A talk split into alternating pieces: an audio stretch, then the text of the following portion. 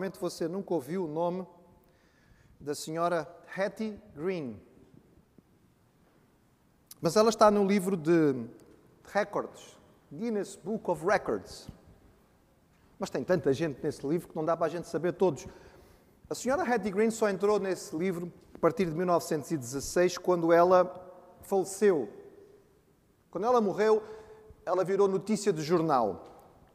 Não porque ela tivesse feito alguma coisa significativa, não porque ela fosse propriamente uma pessoa famosa, mas quando ela morreu percebeu-se que ela tinha deixado uma fortuna calculada entre 100 e 200 milhões de dólares.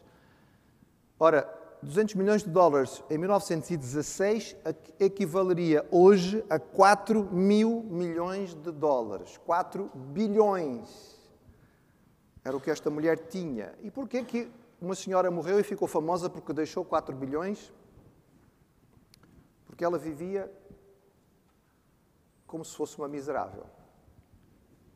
Ela nasceu numa família já com bastante recurso. A sua família era uma família de baleeiros em New Bedford, era uma família com uma tradição Quaker, uma tradição religiosa muito séria. E devido aos negócios da família, ela já herdou muito dinheiro e ela tornou-se uma investidora muito astuta. Ela comprava muito, muito, muito barato e depois só vendia quando o lucro ia ser significativo, mas, sobretudo, ela ficou conhecida pela maneira como os seus hábitos eram hábitos de poupança, mas não só poupança, irmãos. Era realmente exagero. Sendo uma mulher tão rica, dizem que ela nunca ligava o aquecimento em casa, mesmo no inverno, que era para não gastar. Ela nunca ligava o forno ou o fogão para aquecer a comida, ela comia a comida fria para não gastar dinheiro de gás. Ela alimentava-se de umas tortazinhas que se vendiam, custavam apenas 15 cêntimos. E ela usava todos os dias o mesmo vestido até que ele ficasse demasiado gasto. Então ela tinha que trocar. Ela mudou-se da sua casa, que era uma casa abastada, para uma casa menor e foi trocando de casas até que finalmente ela foi viver do outro lado do rio, em New Jersey, num bairro para gente pobre, porque assim ela pagava menos e não tinha que pagar tantos impostos do outro lado. Ela teve uma hérnia que ela nunca operou, porque para poupar o recurso da hérnia, ela usava um pano enrolado na barriga para segurar a hérnia e não gastou o dinheiro. Quando o filho dela magoou-se na perna, foi uma ferida feia. Ela gastou tanto tempo para encontrar um hospital público que pudesse tratar o rapaz, foi preciso amputar a perna. Mas quando ela morreu, ela deixou 4 bilhões de dólares.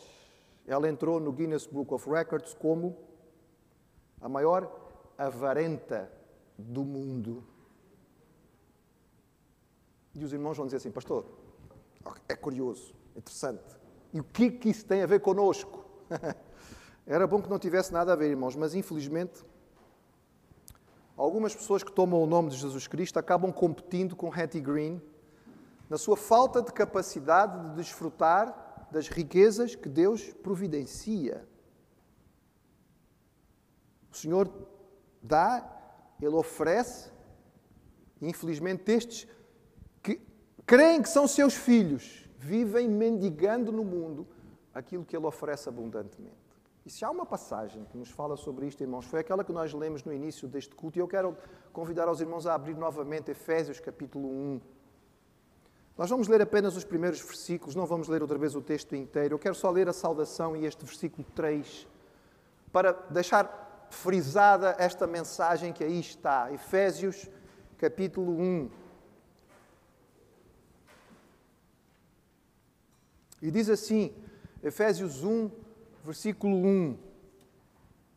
Paulo, apóstolo de Cristo Jesus, por vontade de Deus, aos santos que vivem em Éfeso e fiéis em Cristo Jesus, graça a vós outros e paz da parte de Deus, nosso Pai e do Senhor Jesus Cristo. Bendito o Deus e Pai do nosso Senhor Jesus Cristo, nos tem abençoado com toda a sorte de bênçãos espirituais nas regiões celestiais em Cristo.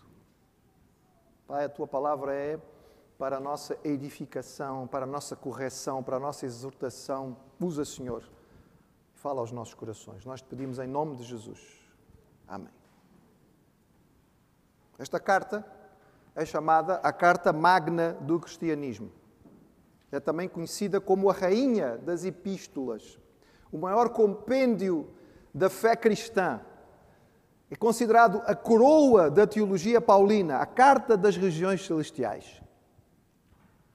Alguns irmãos aqui, se calhar não muitos, devem se lembrar, nós há alguns anos atrás, alguns anos já, propusemos aos irmãos olhar para as cartas do apóstolo Paulo, não segundo a ordem que elas aparecem na Bíblia, mas cronologicamente, à medida que elas foram sendo escritas. E nós começamos na altura, estudamos, lemos e, e meditamos em Gálatas, depois vimos as cartas aos Tessalonicenses, que foram escritas durante a segunda viagem missionária, depois nós vimos na terceira viagem missionária, Paulo parou em Éfeso e escreveu as duas cartas à igreja de Corinto, depois nós vimos que ele foi para Corinto e lá ele escreveu a carta aos Romanos, depois nós vimos que ele foi para Jerusalém, seguiu para Roma preso e na prisão ele escreveu algumas cartas. E das cartas da prisão nós já vimos Filipenses, Colossenses, Filemão. Faltava uma carta da prisão, Efésios. Ah, irmãos, quando às vezes a gente tem alguma coisa muito difícil para fazer, vamos deixando para o fim, não é? Eu confesso aos irmãos. Esta carta, por um lado, ela, ela chama a atenção, ela desperta-nos, mas para quem quer fazer uma exposição séria e cuidadosa desta carta, irmãos, ela, ela assusta. Ela assusta. Só para terem uma ideia, Martin Lloyd Jones, considerado um dos maiores pregadores do século passado na Inglaterra, ele pregou 232 sermãos na carta aos Efésios. Calma, irmãos, não se assustem. Não vou pregar 232 sermões. Mas nós precisamos olhar para ela com calma e entrar nesta carta, é entrar com reverência qualquer texto da palavra do Senhor, mas esta parece que ainda nos marca de uma forma ainda mais significativa. Apesar de nós conhecermos esta carta como a carta aos Efésios, e é assim que nós vamos nos referir a ela, é assim que ela está na sua Bíblia, os maiores argumentos a respeito dela nos mostram que esta carta provavelmente é uma espécie de carta circular às igrejas da Ásia. Nós vimos, estudando a carta aos Colossenses, que é considerada a carta gêmea da carta aos Efésios, não é? Efésios é mais alongado, é mais desenvolvido o material, mas é muito parecido, foram escritas na mesma época. Lendo a carta aos Colossenses, nós percebemos que havia uma dinâmica das cartas de Paulo, elas não ficavam paradas num lugar, elas eram preciosas demais. Escrevendo aos Colossenses, Paulo disse: Quando esta epístola tiver sido lida entre vós, fazei-a que também o seja na igreja dos Laodicenses. E a que veio de Laodiceia, lede a vós também. Ou seja, as igrejas partilhavam as cartas, elas não ficavam paradas num só lugar. Eh, o material era difícil, escrever era difícil, haver alguém que levasse a carta era difícil, então estas cartas eram muito valiosas, elas tinham que ser aproveitadas por todas as igrejas. Esta carta de Laodiceia criou muita expectativa. Onde está a carta de Laodiceia? Nós não a temos, mas, curiosamente, o primeiro cânon que foi feito das Escrituras, a primeira coleção dos livros do Novo Testamento, feito por um indivíduo chamado Marcion, que depois foi condenado por heresia, mas ele fazia uma lista das cartas de Paulo e esta carta, que nós chamamos de Efésios, está no seu cânon com o título de Carta aos Laodicenses. Seria possível? Há alguns que acreditam que os Laodicenses fizeram depois chegar a carta à, à, à, igreja de Éfeso. E como Laodiceia foi uma igreja que caiu em desgraça, podemos dizer assim, quando lemos Apocalipse, a sua carta teria sido perdida e esta carta que ficou com os Efésios acabou por ser conhecida como deles. É uma teoria que existe no ar, mas irmãos, a verdade é que nós olhamos para esta carta e percebemos que ela tem características muito especiais. Ela não tem nenhuma menção pessoal, nenhuma menção particular. Mas Paulo viveu três anos em Éfeso. Será que escrevia uma carta para uma igreja tão conhecida e ele não mencionava ninguém? Quando ele escreve aos Filipenses, nós sentimos a proximidade da igreja, não é? Quando ele escreve aos Colossenses, ele menciona nomes das pessoas, ele cita as pessoas da igreja. Quando ele escreve aos Romanos, que era uma igreja onde ele nunca tinha estado, há uma lista de gente que ele cita aqui. Ele não, não menciona. Ele apenas vai citar aquela pessoa que vai levar a carta, que é Tíquico, que levou também a carta aos Colossenses, que também levou a carta a Filemão. E a verdade, irmãos, é que a maior parte dos manuscritos antigos, aqui neste versículo 1, quando diz assim: aos santos que vivem em. tem este espaço em branco. Fica-nos a ideia de que esta carta poderia ser uma carta circular. E aonde ela chegasse, ao ler a carta, a pessoa que estava a ler substituía ou colocava no espaço vazio o nome daquela igreja. Então, à igreja que está, aos santos que estão em Tiatira, aos santos que estão em Pérgamo, aos santos que estão em Laodiceia, aos crentes que estão em Éfeso. É muito provável, é muito provável. Mas apesar disso, irmãos, se esta carta é uma carta circular, é muito provável que Éfeso tenha sido o início da sua leitura, ou seja, ela chegou primeiro a Éfeso. Éfeso era a igreja mãe das igrejas da Ásia. O que nós lemos é que o apóstolo Paulo, na terceira viagem missionária, ele gastou três anos em Éfeso e dali o evangelho espalhou-se. Ficamos com a ideia que durante este período, na sua terceira viagem missionária, foi que muitas daquelas igrejas que depois nós vamos encontrar, por exemplo, na lista das igrejas a quem Jesus escreve no Apocalipse, são igrejas da Ásia e foram fundadas por discípulos de Paulo nesta altura, como por exemplo a igreja de Colossos, para onde Epáfras foi, e esta igreja começou. Então é esta a ideia que nós temos. Ali em Éfeso, Paulo teve um ministério abençoado, um ministério muito, muito eficaz, com muito resultado. Dali ele escreveu as, as cartas aos, aos Coríntios, e quando ele finalmente está voltando, indo para Jerusalém, ele para em Mileto.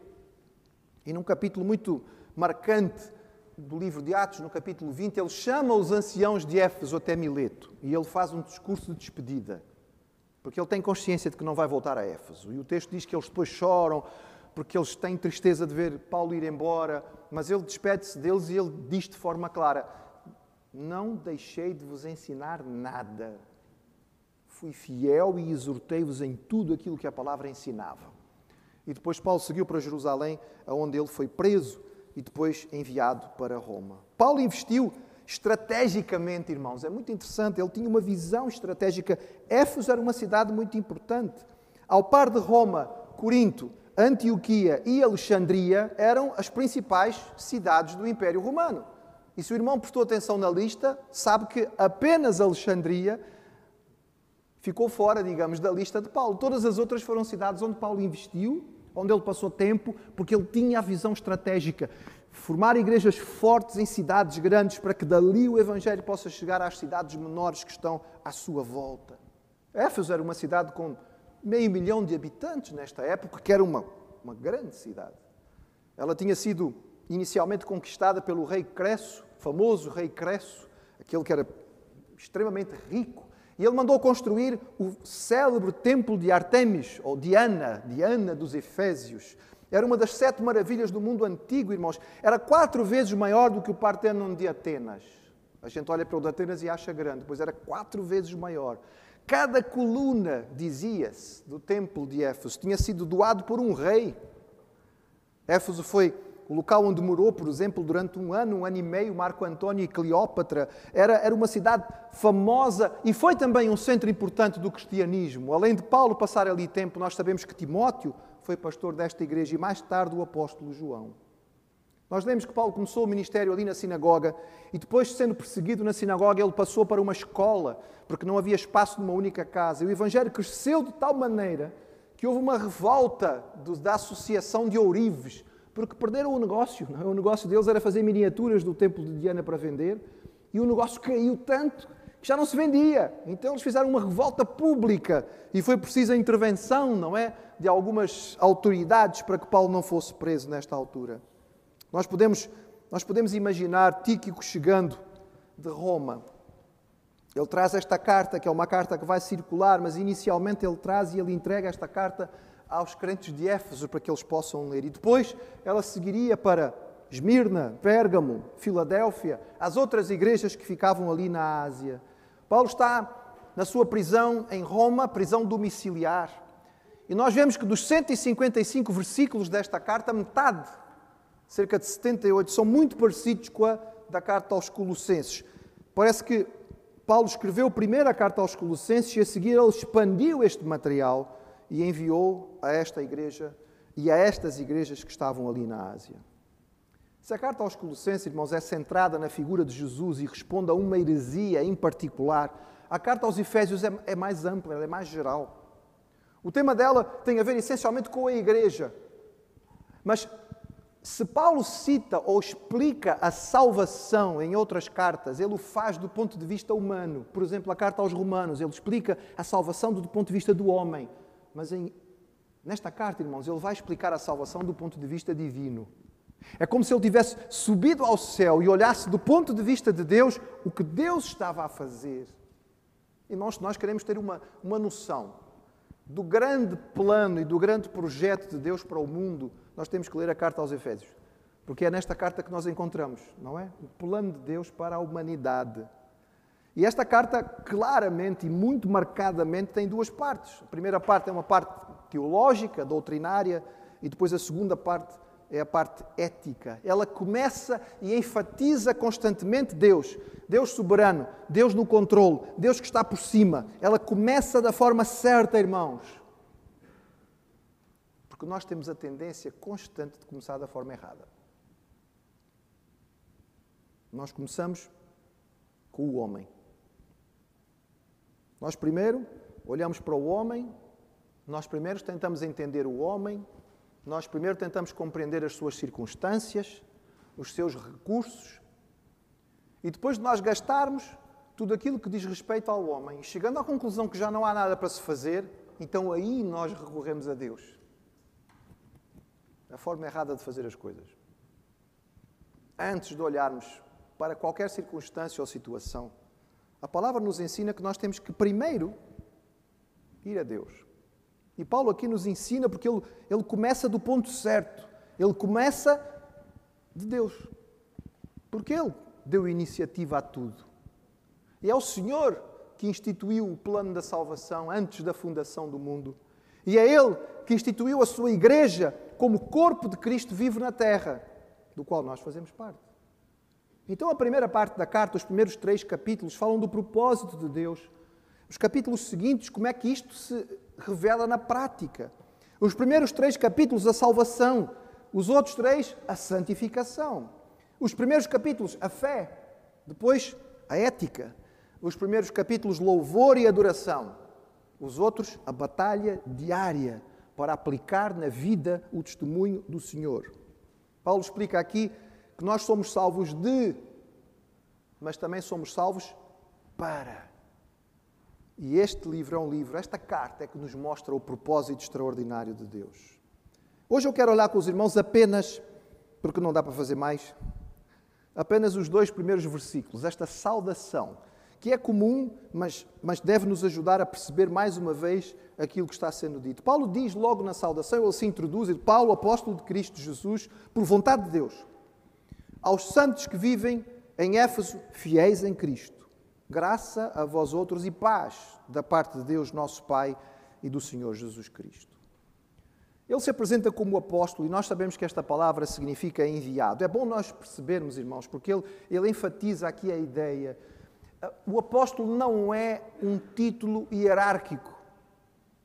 A Igreja de Jesus não foi instituída com hierarquia de pessoas mais importantes e menos importantes. Foi instituída como família. Foi instituída como corpo.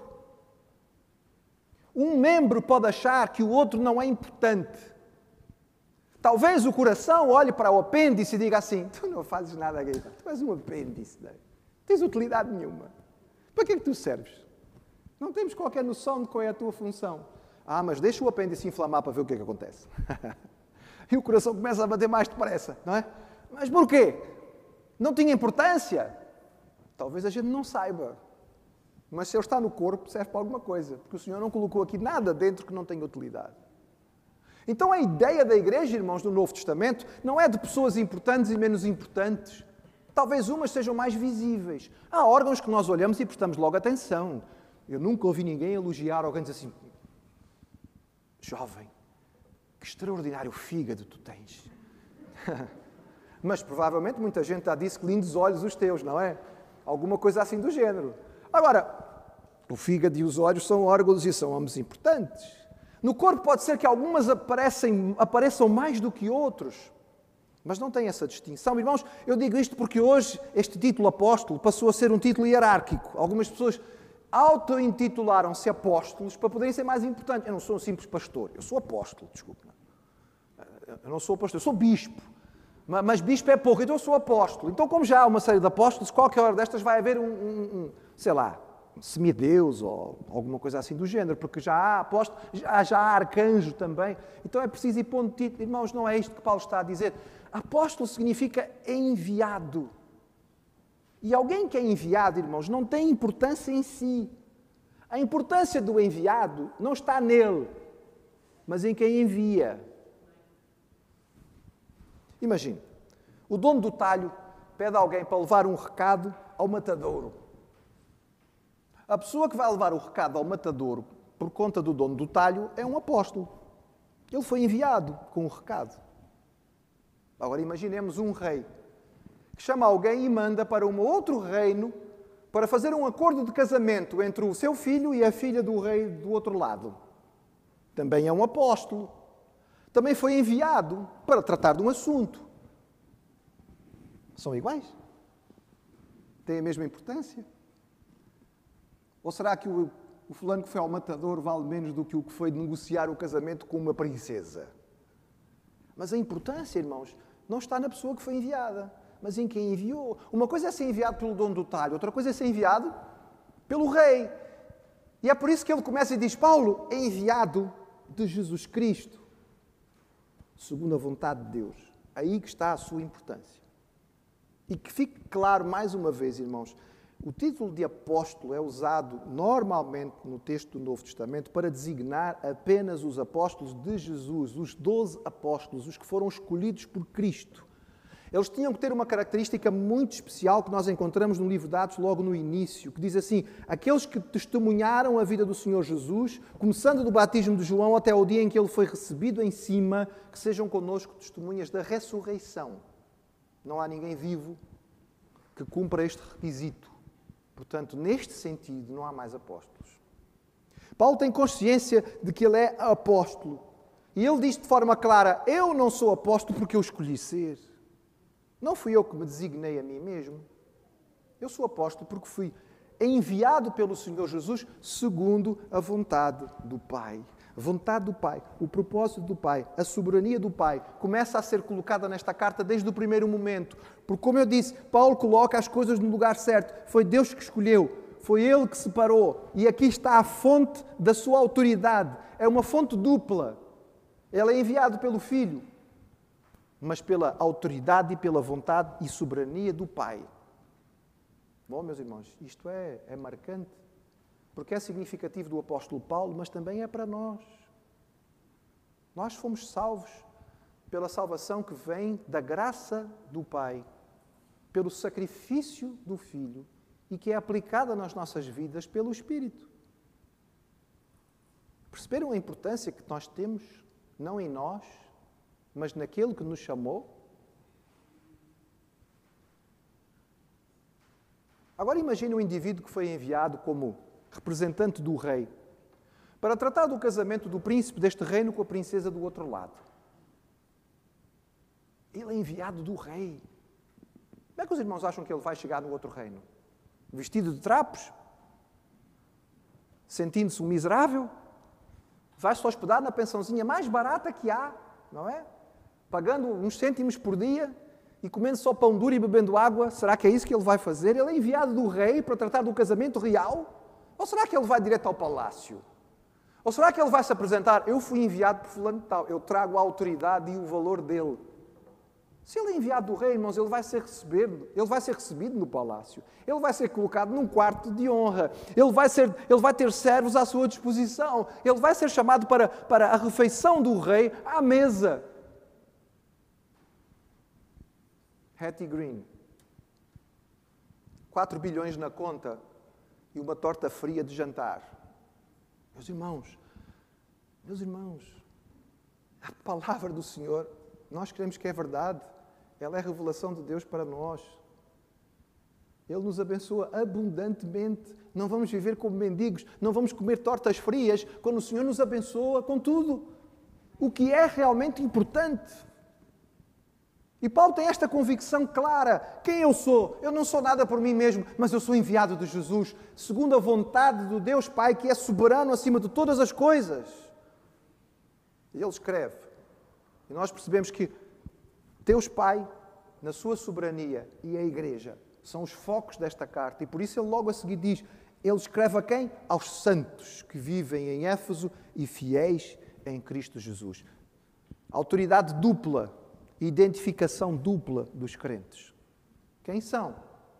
Os membros da Igreja do Senhor são santos e são fiéis. Mais uma vez, irmãos, santos não significa santinhos. Que pena que esta palavra passou a ter um significado tão degradado. O inimigo trabalha na semântica, irmãos. Nós achamos que não, mas ele degrada as palavras, porque ao degradar as palavras e os símbolos, ele estraga coisas importantes. Os irmãos já viram como o símbolo da aliança divina com Noé foi estragado? Arco-íris é um símbolo de Deus é o símbolo da aliança do Senhor, é uma promessa de Deus que não vai mais destruir a terra através de um dilúvio. E o homem mudou completamente este símbolo para uma coisa que não tem nada a ver com aquilo que ele foi apresentado ou dado por Deus. Ele estraga as palavras, irmãos. Quando nós falamos em amor hoje, não significa nada. Quando nós falamos em fé, as pessoas pensam em algo completamente subjetivo. Quando nós falamos em santo, as pessoas fazem cara feia. Uh, Ninguém quer ser chamado de santo. Vamos ser honestos. Se alguém nos elogiar e disser, então o que é que você acha de Fulano? É um santo. Uma de duas, ou está a fazer troça, ou então está a dizer, coitado, está um bocado deslocado do mundo, não é? É um santo, talvez seja uma pessoa com muita paciência. Irmãos, santo é, um, é, é, é, é, a aplicação de Deus a nós e nós devemos apropriar-nos daquilo que Deus diz que nós somos. Santo significa separado, significa algo que é, que é usado só para isto. É diferente dos outros. Nós não temos que ser iguais e nós não temos que ter medo da diferença, porque nós não vamos mostrar o Senhor impactar o mundo se nós formos iguais. Se nós somos luz, irmãos, é porque estamos nas trevas. Se nós somos sal, é porque está à nossa, à nossa volta é insosso. E as pessoas lutam para ter significado na vida, esforçam-se para ter alguma alegria, alguma satisfação, investem só em coisas materiais, achando que estas coisas vão lhes trazer satisfação. Coisas materiais não têm vida, são coisas. A única vida que essas coisas têm são a vida que nós lhe damos. Então nós ficamos naquela expectativa: quando eu tiver isto, quando eu comprar aquilo, quando eu... aí eu vou ser feliz, aí eu adquiro aquilo e olho, ah, afinal não era bem isto que eu queria, o que eu queria era aquilo outro. E na corrida sucessiva por outras coisas, nós entramos no mundo do consumismo e não encontramos satisfação. Santos, irmãos, são separados. Separados de e para, separados do mundo, separados do pecado, mas separados para Deus para ser usados por Ele, instrumentos dele, bênção nas suas mãos, santos e fiéis. Ah, irmãos, santos e fiéis. Aqueles que são do Senhor são aqueles que são fiéis, que mostram pela sua fidelidade, que têm um compromisso verdadeiro com o Senhor, que fazem a sua parte, que gastam o seu tempo, que aplicam-se nas disciplinas. Sim, irmãos, porque há uma parte que é nossa, não é só sentar e ficar à espera das coisas acontecerem santos e fiéis, aqueles que estão seguros no Senhor. E a estes, aquele apóstolo que tem uma, uma dupla autoridade e que designa duplamente os crentes, ele tem uma saudação dupla, não é? E ele vai saudar estes crentes com a graça e a paz. Sempre a graça primeiro, irmãos, porque a graça é o motivo, é a causa da paz. Nós não experimentamos paz sem a graça. A graça é a dádiva de Deus, é o presente de Deus, que, nem, que nós não merecemos. A gente não, não merece o presente, mas o Senhor quer dar. Porque Ele é gracioso e Ele é amor. Então Ele nos dá esta prenda maravilhosa. E a consequência da graça, da prenda que Deus nos dá, é a paz. Paz. Graça e paz. Harmonia. Sossego interior conosco mesmo. Paz com os outros que estão à nossa volta, paz na nossa ligação com o Senhor. Este apóstolo que tem uma autoridade dupla e que designa a igreja duplamente, ele abençoa com a bênção do Senhor que é dupla, vem do Pai e vem do Filho. Oh, meus irmãos, carta das riquezas celestiais. Aqui nós encontramos a riqueza do propósito de Deus para o mundo e para as nossas vidas. Aqui nós encontramos a riqueza da eleição extraordinária que o Senhor nos dá. Aqui nós encontramos a riqueza da salvação, que é obra de Deus para nós. Aqui nós encontramos a riqueza de todas as bênçãos, todas as bênçãos. Ele, ele diz de forma clara: não há, não há bênçãos que ficam guardadas. O Senhor quer nos abençoar com todas as bênçãos. Aqui nós encontramos a riqueza de, sendo abençoados, tornarmos-nos abençoadores dos que estão à nossa volta. Riquezas, riquezas. Eu espero que o irmão tenha ouvido o suficiente para ficar na expectativa e dizer: Eu quero, eu quero ler, eu quero conhecer esta carta, eu quero entender. E se o Senhor nos der vida e nos conceder esta bênção, nós iremos avançar e iremos entrar neste parágrafo, que é o maior parágrafo da Bíblia, a partir do versículo 3, para vê-lo, não sei quanto tempo, irmãos. É capaz de demorar uns, uns quantos dias, porque é um, é um parágrafo tão rico, tão abençoado e tão maravilhoso, mas que resulta na nossa adoração, porque o Senhor, de quem vem a, adora, a salvação, a Ele a glória, a Ele a glória.